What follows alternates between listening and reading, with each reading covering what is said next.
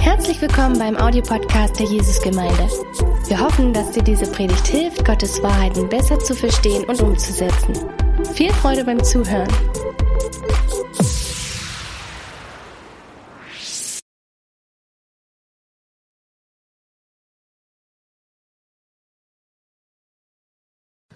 Amen. Ja. Wie ist es bei euch im Augenblick, als ihr das gerade im Poetry Slam gehört habt? Wie fühlt man sich? Ist eure Situation ein bisschen getroffen? Äh, Vorbereitung, Advent, all die Dinge, die wir gerade gehört haben. Was bewegt sich im Augenblick so bei euch? Kerzen heute Nachmittag Kerzen anhaben, beim gemütlichen Kaffee sitzen. Ist das eine Alternative? Harmonie, Plätzchen, Briefe schreiben, das ist doch Advent. Schönes Essen, gemütlich, ich liebe das. Ich liebe das. Schwibbogen und dann noch Jesus und dann noch die Hoffnung Jesus. Es gibt dann auch die andere Seite von Advent. Nervige Arbeitskollegen, zwischenmenschliche Probleme, Corona, Familie, die gar nicht so will, wie man selber will.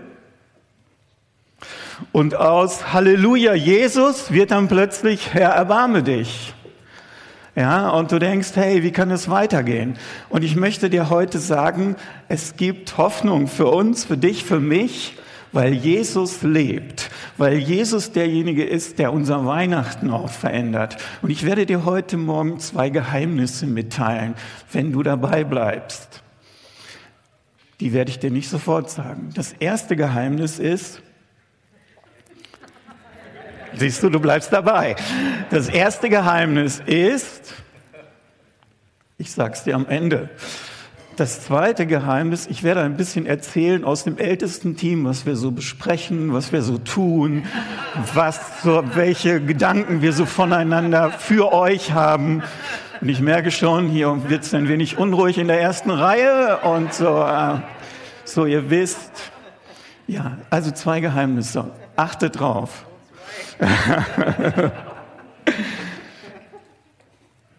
Jesaja, oder unser Thema ist, die Hoffnung lebt. Und ich möchte einen Vers aus Jesaja dazu lesen.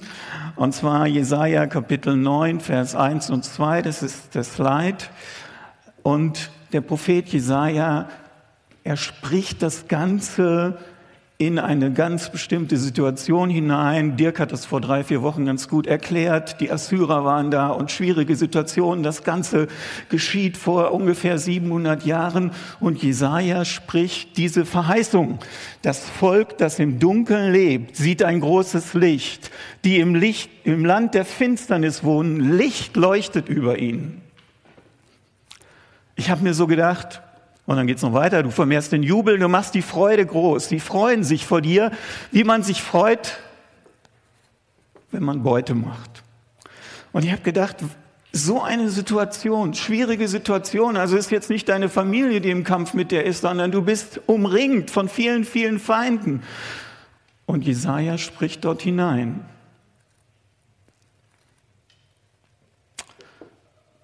Was habe ich von so einer Verheißung? Kommt Hoffnung auf? Das ist unser Thema. Kommt Hoffnung auf?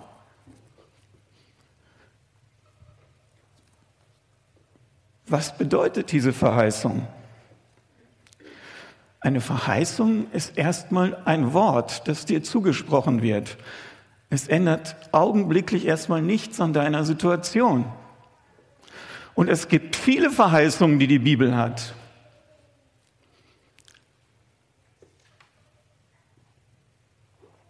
Und die Frage ist, geht so eine Verheißung oder ein Versprechen wirklich in Erfüllung? Wenn jemand so ein Versprechen macht, geht es in Erfüllung oder ist es nur ein nettes Wort, auf das man mal hoffen kann? Wie hoch, und das will ich dich heute Morgen fragen, weiß jemand von euch, wie hoch ähm, die Wahrscheinlichkeit ist, dass du beim Lotto gewinnst? Weiß das jemand? Ich sag's euch, die, die Wahrscheinlichkeit liegt bei 1 zu 601 Millionen. So, jeder legt sein Geld so gut an, wie er kann, das ist mir schon klar. Aber, und jetzt ist die Frage, was passiert mit einer Verheißung, die vor 700 Jahren gesprochen wurde? Und dann wird die Wahrscheinlichkeit, dass das Ganze eintrifft, sie wird noch viel, viel kleiner. So, und jetzt ist die Frage, was, was haben wir davon? 700 Jahre und man hat das mal ausgerechnet, ein Mathematikgenie, ein Wissenschaftler hat gesagt, wenn du acht Vorhersagen für eine Person in den Raum stellst, 700 Jahre zurück, dann ist die Wahrscheinlichkeit, dass diese Verheißung eintrifft, 1 zu, und jetzt muss ich es ablesen, 101 Billiarden. Das ist eine 1 mit 17 Nullen. Das sagt dir und mir gar nichts, ob das 17 oder 19 oder 20 Nullen sind. Ich will es dir anders erklären. Du stellst dir Deutschland vor, die doppelte Fläche von Deutschland, die ist voll, wirklich ganz voll mit 1-Euro-Stücken und das 60 Zentimeter hoch. So, und jetzt kommt, der Gedanke ist der, du hast eine Möglichkeit, das Euro-Stück zu finden, um das es geht. Doppelte Fläche von Deutschland, 60 Zentimeter hoch. So hoch ist die Wahrscheinlichkeit, dass acht Verheißungen auf eine Person 700 Jahre vorher in Erfüllung gehen.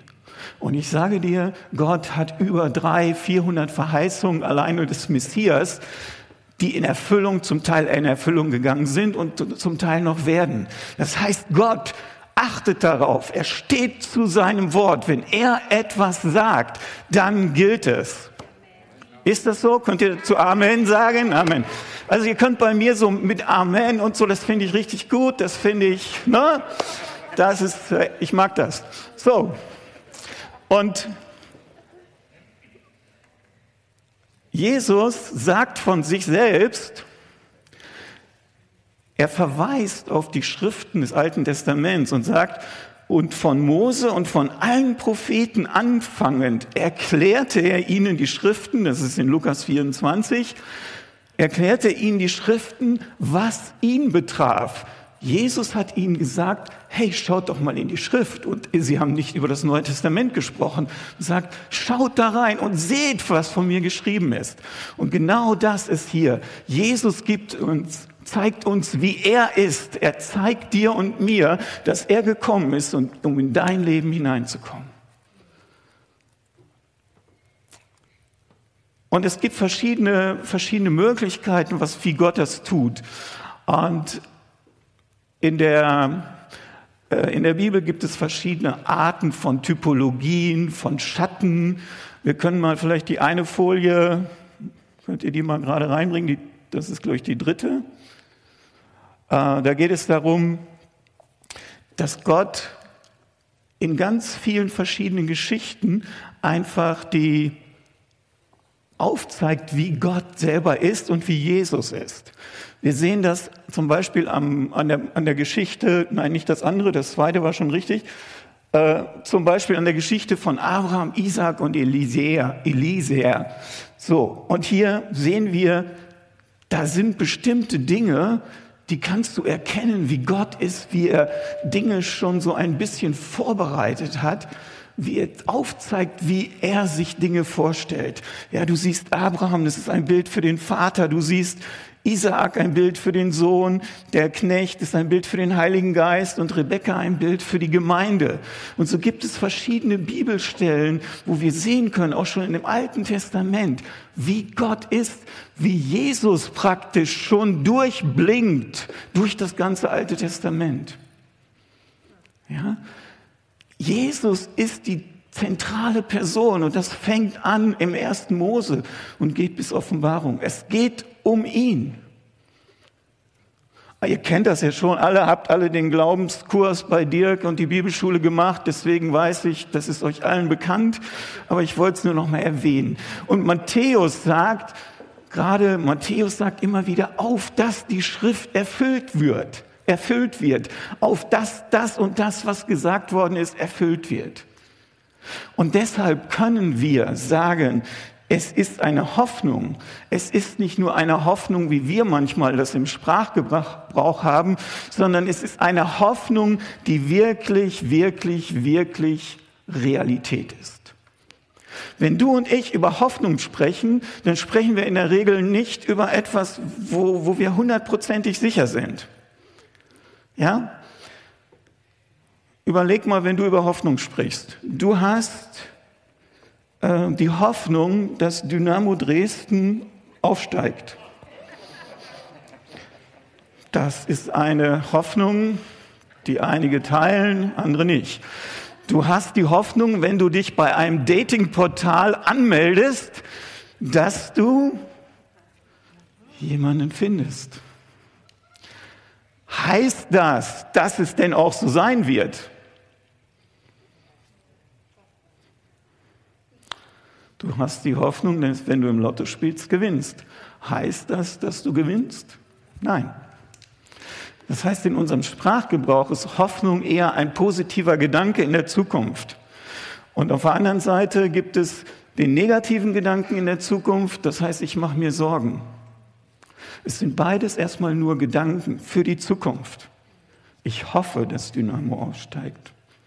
Ich ich sorge mich, dass meine Kinder vielleicht dies und jenes erleben. Ich sorge mich darum. Ich weiß es gar nicht. Übrigens 90 Prozent der Sorgen, die wir in unserem Herzen tragen, äh, passieren gar nicht, nur so nebenbei. Du und ich wir dürfen Hoffnung haben, die eine Grundlage hat. Hebräer Kapitel 11, Vers 1 sagt, die Grundlage für die Hoffnung ist die Substanz des Glaubens, ist der Glaube selbst. Und wir wissen, dass Jesus unser Vertrauen, unser Glaube ist. Hoffnung hat, Hoffnung hat einen Namen. Hoffnung erfüllt sich. Jesus ist Realität, Jesus ist durch den Glauben Realität und Jesus ist in der Zukunft Realität. Er ist in Vergangenheit, Gegenwart und Zukunft. Du und ich, wir vertrauen ihm, wir lieben ihn. Ist es nicht so? Ja, wir lieben ihn. Und diese Liebe zu ihm ist nicht eine Projektion, sondern es ist, was wir real erfahren haben. Und es, es ist unabhängig davon, wie ich Dinge fühle oder wie ich Dinge wahrnehme.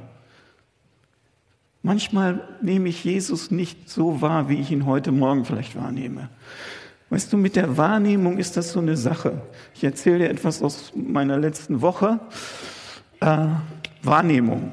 Ich bin zum Ältesten-Team gefahren und jetzt könnt ihr schon so ein bisschen in Spannung kommen.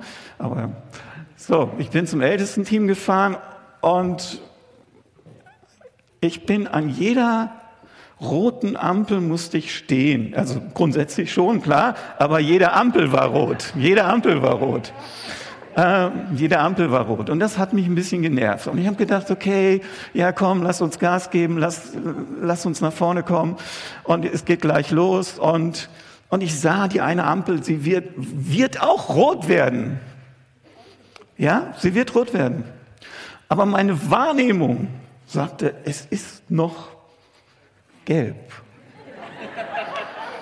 Es ist gelb.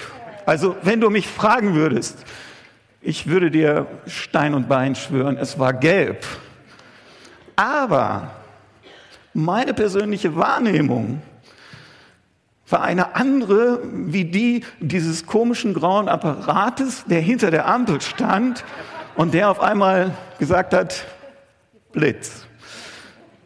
So, und ich dachte, war ziemlich genervt, aber ich musste ja zur ältesten Sitzung, da kannst du nicht so genervt ankommen. Na, das ist ja auch nicht gut. Also habe ich gedacht, okay, das ist so. Ja, aber weißt du, die Wahrnehmung ist etwas anderes als die Realität. Die Realität ist, Gott lebt heute. Gott ist in dir.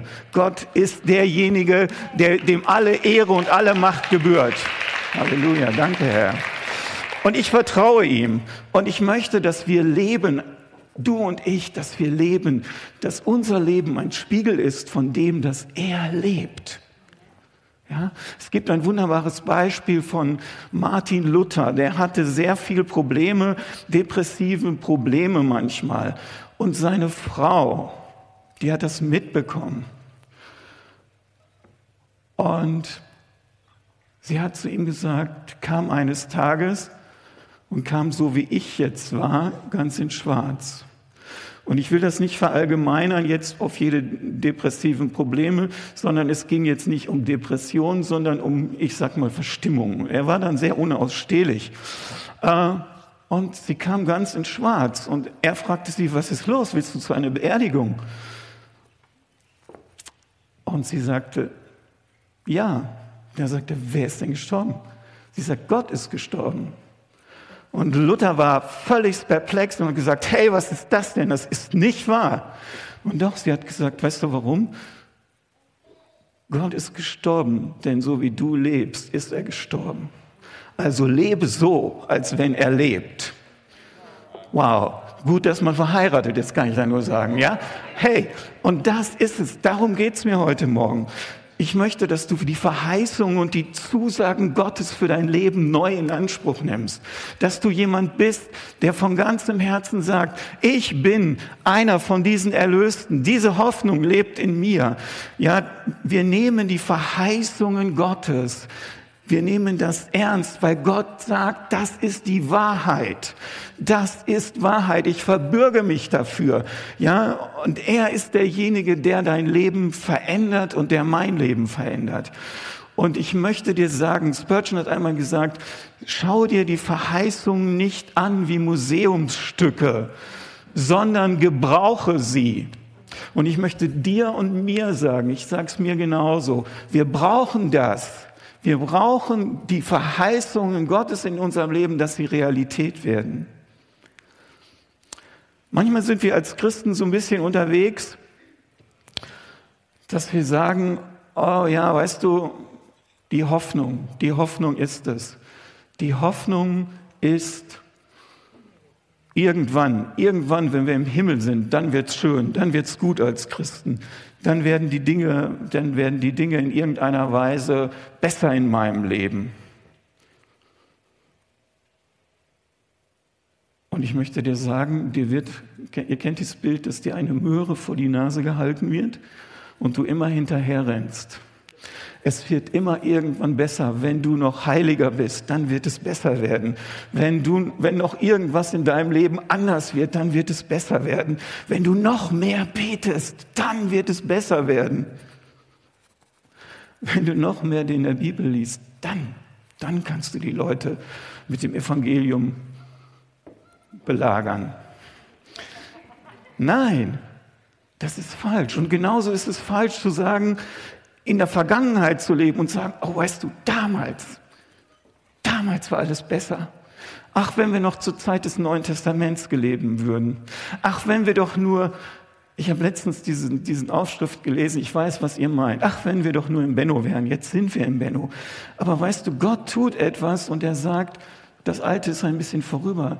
Denke in neuen Gedanken, denke in neuen Bahnen. Ich habe etwas gemacht, damit du jetzt lebst, damit du nicht an das Alte, an dem Alten orientiert bist. Weißt du, wenn wir an dem Alten orientiert sind, das heißt für mich Altes Testament, hey, dann gehen wir am besten in, da, da waren die Frauen im Gottesdienst nicht dabei, Heiden durften sowieso nicht rein, hey, das war ja eine tolle Sache irgendwie, ja, wollen wir da wieder hinkommen? Oder ich denke, nein. Also das wollen wir doch nicht sondern wir wollen heute leben, wir wollen jetzt mit dem Wort Gottes leben. Jetzt und nicht später und nicht, wenn wir heiliger sind, sondern jetzt. Gott lebt jetzt durch seinen und uns haben das erfahren. Die haben erfahren, dass Gott in ihnen aufgegangen ist. Und Gott hat sich entschieden, in dir zu wohnen durch sein Licht. Und er hat, dich, hat sich entschieden, nicht weil du so besonders bist, das muss ich jetzt einfach mal sagen, Wir denken heute alle, wir sind, wer weiß, besonders. Wir, jeder ist irgendwie besonders. Ich sage mal, jeder Depp, der auf YouTube irgendwas schreibt, ist irgendwie besonders. So, nein, Gott macht aus uns etwas. Er verändert uns, er bringt uns, er, er liebt jeden Menschen. Ja? Und er lebt in dir. Und du, du sollst der Beste werden, der du jemals für Gott sein kannst. Du sollst der Beste werden. Deshalb ist er da, deshalb ist er mit seiner Liebe da. Und wir wollen uns freuen, wir wollen nicht, wir wollen verheißungsorientiert sein. Ja, ich möchte, dass wir die Bibel lieben, dass wir sagen, hey, ich setze mich mal Weihnachten hin und schaue, was sagt denn die Schrift über den Jesus im Alten Testament? Wäre das nicht mal gut? Anstelle die 27. Wiederholung von irgendwas zu sehen? Ich glaube, das wäre gut. Es würde uns gut tun, sich selber hineinzuknien in das, was Gott tun möchte. Unsere Umstände haben sich verändert. Wir leben in einer Welt, wo sich ständig was verändert. Und ich frage dich, kommt es auf die Umstände an? Wenn das Licht in dir wohnt, wenn das Licht in dir wohnt, kommt es auf die Umstände an, die um dich herum sind? Und ich will jetzt nicht sagen, ihr wisst selber, wie die Umstände sind, worum es da geht. Aber das ändert doch nichts daran, wer du und wer ich bin. Wir sind doch geliebte Kinder Gottes. Meine Identität ist doch nicht abhängig davon, welche Umstände um mich herum sind. Gott ist doch auch nicht ein Gott, der schaut, ja, wenn die Umstände gut sind, dann kann ich wirken. Wie bist du zum Glauben gekommen? Wie bist du zum Glauben gekommen? Durch gute Umstände? Wer ist, also ich, ich will mal fragen, wer ist durch gute Umstände? So als wenn Gott auf dem Thron gesessen hätte und sagte, ey, da ist jetzt eine Möglichkeit. Also dem Waldemar, Gott möchte hineinsprechen und Worte neu in deinem Herzen, die er mal zu dir gesprochen hat, neu aktivieren. Ich glaube, dass Gott heute Morgen hier ist durch den Heiligen Geist, dass er Dinge dich erinnert, wie er in dein Leben gekommen ist und sagt, ich bin mit meinem Licht in dein Leben gekommen und ich möchte dich zu einem Licht machen für deine Umgebung. Jesus ist hier. Glaub doch nicht, dass er dich nur gebrauchen kann, wenn du gut präpariert bist, wenn du viele Gebete gesprochen hast, wenn du viel in der Bibel gelesen hast Reinhard Bonke hat einmal gesagt, ähm, wenn wir darauf warten, dass, oder wenn Gott nur mit uns ist, wenn wir Erfolg haben, dann wird Gott nie mit uns sein.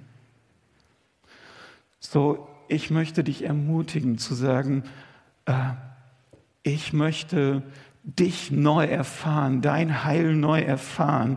Ich möchte, dass Hoffnung und Zuversicht in mein Leben neu hineinkommt und dass ich diese Hoffnung und diese Zuversicht, dieses Heil weitergeben kann an die Leute, die in der Finsternis sitzen. Und ich bin dein Licht, ich bin dein Licht in deiner jetzigen Situation. Und Gott steckt dich heute mit Menschen zusammen, die dieses Licht brauchen. Und weißt du, wie er das macht? Er macht es nicht so, wie wir jetzt hier zusammen sind und sagt, hey, du scheint mal heute hier so vor euch hin, sondern er setzt dich an verschiedene Punkte. Er setzt dich in deinen Alltag, er setzt dich als äh, ich gucke Hamid an als Psychologen irgendwo hinein und sagt, leuchte da. Ja, er setzt dich, Ilja, irgendwo hin und sagt, leuchte da. Er setzt den Schüler irgendwo hin. Er setzt die, die Mutter mit ihrem Kind an einen Spielplatz und sagt, leuchte da. Ihr seid das Licht der Welt. Jesus geht viel weiter. Er sagt, ich bin gekommen, natürlich. Ohne mich geht gar nichts. Aber dann sagt er, ihr seid das Licht. Du bist das Licht. Gott setzt dich. Da ist der, die Mutter, da ist, bist du vielleicht Chef eines Unternehmens, was auch immer. Gott setzt dich als Licht. Und manchmal ist das, wie ich das sagte, mit der Wahrnehmung so eine Sache. ich erinnere mich an, als ich, als ich äh, gläubig geworden bin und so weiter, das ist schon ein bisschen her. Ähm, ich hatte relativ wenig Ahnung. Ich kannte so die biblischen Geschichten, so David und Goliath und so alles, was man so weiß. Ähm, aber ich bin dann in eine Ausbildung gegangen und ein junger Mann kam und wir kamen ins Gespräch und er fragte mich, ja, komm, wollen wir am Sonntag das und das machen? Und dann habe ich gesagt, ah, weißt du, ich ich gehe in den Gottesdienst. So, naja, gut. Und ich war damals in einer kleinen Baptistengemeinde. Äh, und wenn du da hingehen musstest, dann musstest du schon so mehrere Treppen gehen und dies und jenes und dann musst du die Tür aufmachen. Und es war, wir würden sagen, hey, das war nicht so das Ambiente, was jetzt so ansprechend war. Und ich habe mit ihm gesprochen und ich war auch nicht sehr überzeugend und ich hatte auch nicht viel Ahnung und viele, viele Dinge. Und ich habe dann nur gedacht, oh, ja, eigentlich weiß ich viel zu wenig. Jahre später habe ich ein Zeugnis von ihm in einem Gottesdienst gehört. Und er hat zum, dort saß ich in der letzten Reihe weiter und er wusste nicht, dass ich da bin. Und ich hörte, wie er dann sagte, weißt du, damals kam ein junger Mann und ich wusste, hey, das könnte ich vielleicht gewesen sein. So, und er, er war, und er sagt, habe das wirklich gesagt, er war nicht kompetent. und er sagte, die Umgebung war echt schlecht und die Leute waren auch ein bisschen komisch, alle ziemlich alt. Und sagte, nach dem Gespräch hat das mein Herz berührt. Und er ist heute Christ, er ist heute Nachfolger und so weiter. Ich will dir nur sagen, vielleicht kann es dir eine Hilfe sein.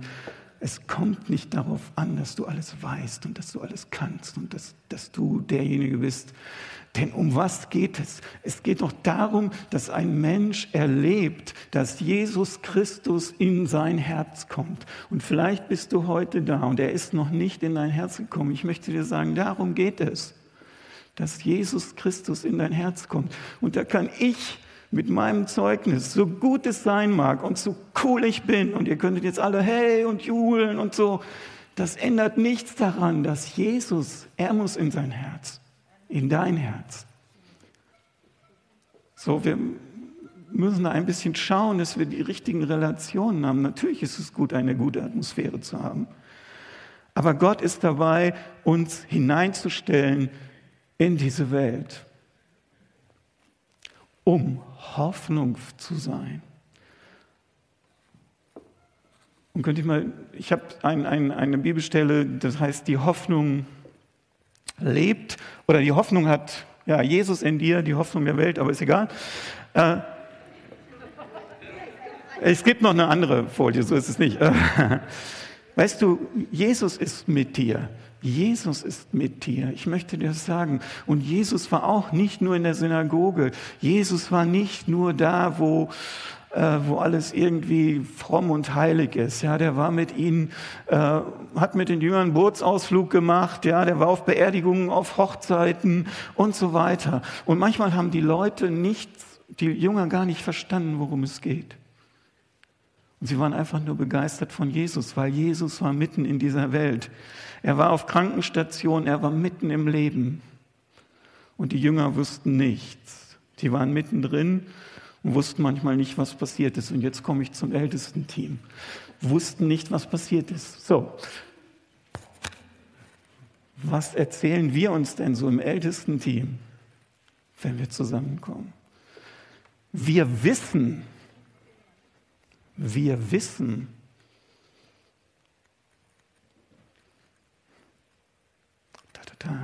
wir, wiss, wir wissen, wir wissen nicht, wie es weitergeht in dieser Welt. Wir wissen nicht, wie es mit der Geme was Gott in den nächsten zehn Jahren genau vorhat mit der Gemeinde. Wir wissen nicht, ob nächstes Jahr die Pandemie zu Ende ist oder nicht. Wir wissen, wir wissen noch nicht mal, ob wir morgen noch hier sind. Das ist das, was wir als Ältesten-Team wissen. So, du bist überrascht, ja? Du hast gedacht, wir wissen alles. wir wissen das nicht. Aber weißt du, was wir wissen? Wir wissen, mit wem wir unterwegs sind. Und darum geht es. Es geht nicht darum, dass ich alles weiß. Ich, wie gesagt, was machst du, wenn du Jesus morgen wiederkommt? Dann sind wir gar nicht mehr hier. So hoffe ich. Wenn du noch hier bist, dann ist es schlecht dann. Aber egal. Wir wissen, wir wissen, mit wem wir unterwegs sind. Weißt du, wer mit dir unterwegs ist? Jesus sagt, ihr seid das Salz der Erde. Er ist mit dir unterwegs. Und jetzt meine Frage, glaubst du das? Also ich könnte jetzt einfach, ich bin so bei der Hälfte meiner Predigt, aber ich weiß, ich werde ausgepeitscht, wenn ich das mache. Also deswegen, ich, ich sage, äh, wir wissen, wir wissen viele Dinge, aber ich glaube, Gott möchte uns sagen heute Morgen vielleicht diesen Punkt. Er ist mit dir in dieser Welt. Er ist das Licht der Welt und er macht etwas aus dir, ja, was, was, was so schön, was so bewundernswert ist. Und ich will dir sagen, wenn du dich nicht geliebt oder angenommen oder wenn du Schwierigkeiten hast, im Augenblick Gott wirklich zu erleben, dann sind das, sind das diese, diese Momente, wo Gott sagt, weißt du, wenn es dir so geht, dann komme ich dir ganz nah dann bin ich heute Morgen hier, um dein Herz zu berühren. Ja, du kannst nichts tun, äh, damit Gott mehr liebt. Du kannst nichts tun. Gott ist heute hier, um sein Licht in dir leuchten zu lassen. Und er wird Lösungen schaffen in deinem Leben er wird derjenige sein, der Dinge in deinem Leben verändern wird. Aber ich möchte dir sagen, lass dich darauf ein. Ich weiß nicht, wie es euch geht. Manchmal sind wir schon lange Christ. Und wir sagen, hey Thomas, was du da erzählst, das kenne ich schon alles. Aber mein Herz sagt mir was anderes.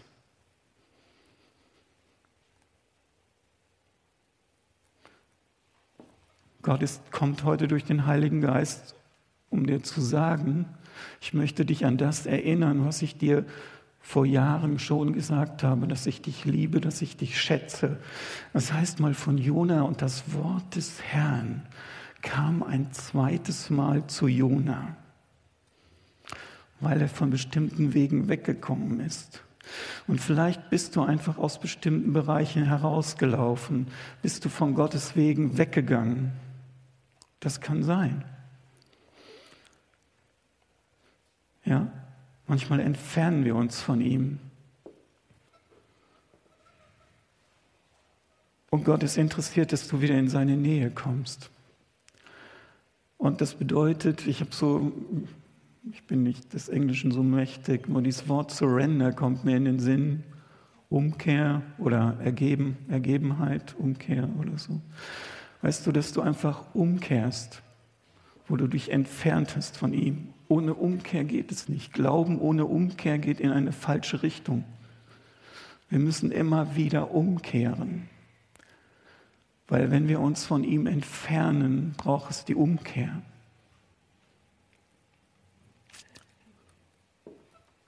Vielleicht ist es dein Herzenzustand und du sagst, ich möchte ich möchte eigentlich wieder Licht sein.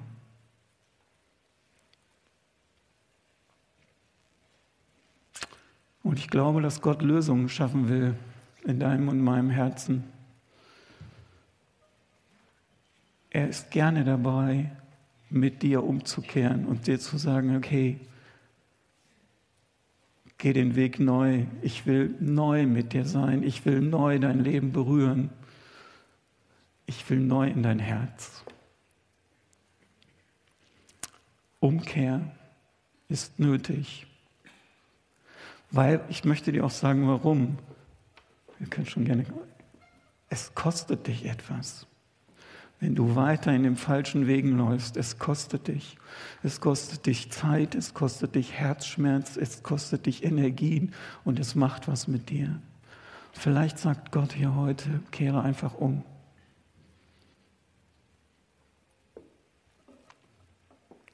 Nicht um dir etwas Böses zu wollen, sondern weil er möchte, nachher heißt es im Bibelvers, dass es eigentlich darum geht, dass du zur Freude kommst. Darum geht es. Christsein, Evangelium ist eine fröhliche Sache. Und da kann man, bei Gott kann man umkehren. Bei Gott kann man umkehren und sagen, Herr, ich möchte neu diesen Weg mit dir gehen.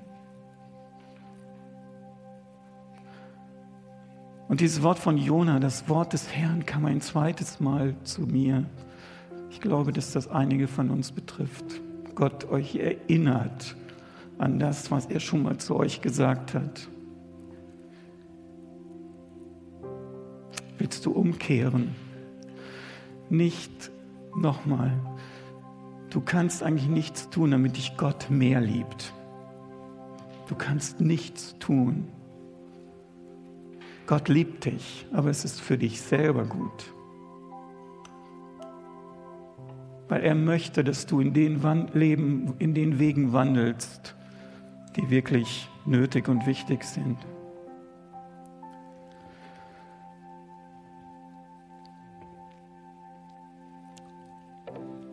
Den zweiten Teil gibt es irgendwann mal.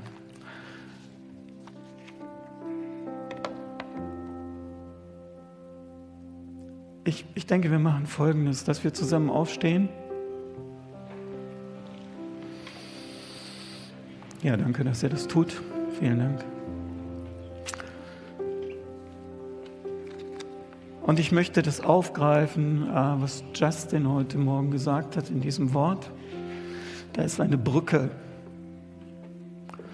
Da ist eine Brücke heute Morgen von dem Platz, wo du bist,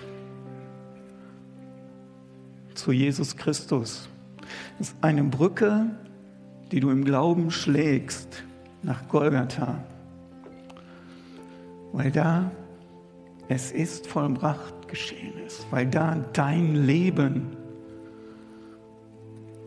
neu den Ursprung und die Ausrichtung bekommen hat. Und du gehst heute Morgen vielleicht einmal zurück und sagst, Herr, ich bringe dir so all meine verkehrten Wege, da wo ich nicht Licht war, da wo ich Dinge getan habe, die, die dir einfach nicht gefallen haben.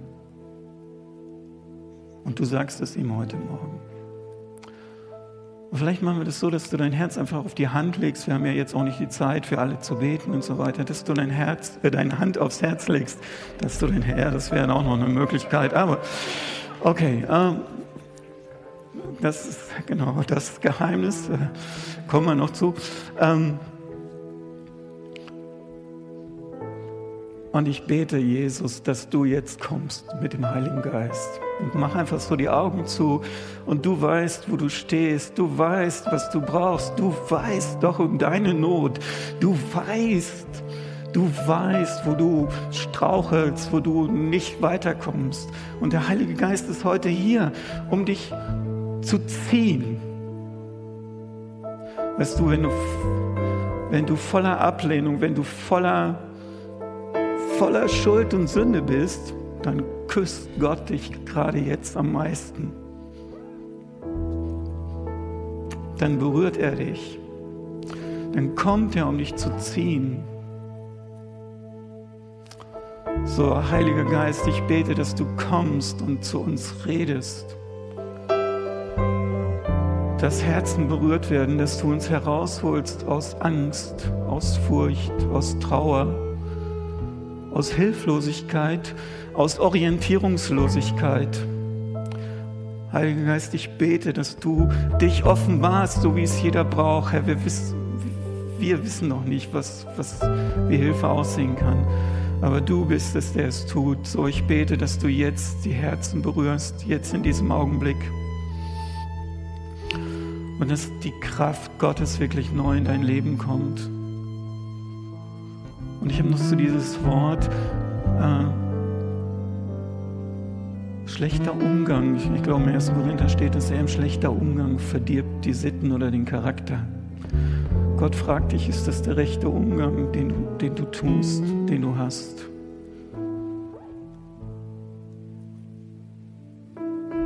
Er möchte dich hervorbringen, er möchte dich nach vorne bringen. Er ist der Gott, der liebt. Er ist der Gott, der zieht. So, Jesus, ich bete, dass heute Morgen Entscheidungen getroffen werden für dich. Ja, und wir, wir nehmen das jetzt, was uns wirklich hält, und wir schlagen so diese Brücke nach Golgatha, die so übernatürlich ist. Herr, wir sind, für dich ist Golgatha eine Realität. Du bist ein Gott der Vergangenheit, der Zukunft und der Gegenwart. Golgatha ist auch jetzt. Es ist vollbracht. So, und ich bete, dass dieses Es ist vollbracht in unseren Herzen aufleuchtet wie der helle Morgenstern, wie dieser Jesus, von dem es heißt, dass er wirklich derjenige ist, der alles, alles in allem erfüllt und er soll dich in allen erfüllen. Weißt du nicht, wer in dir wohnt?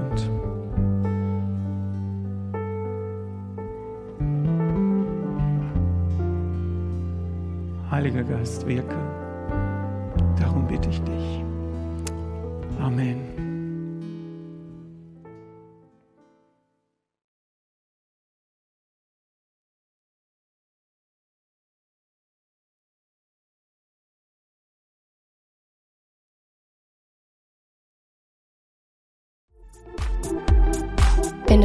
Über Gott und die Jesusgemeinde wissen möchtest, findest du viele weitere Informationen auf www.jgdresden.de.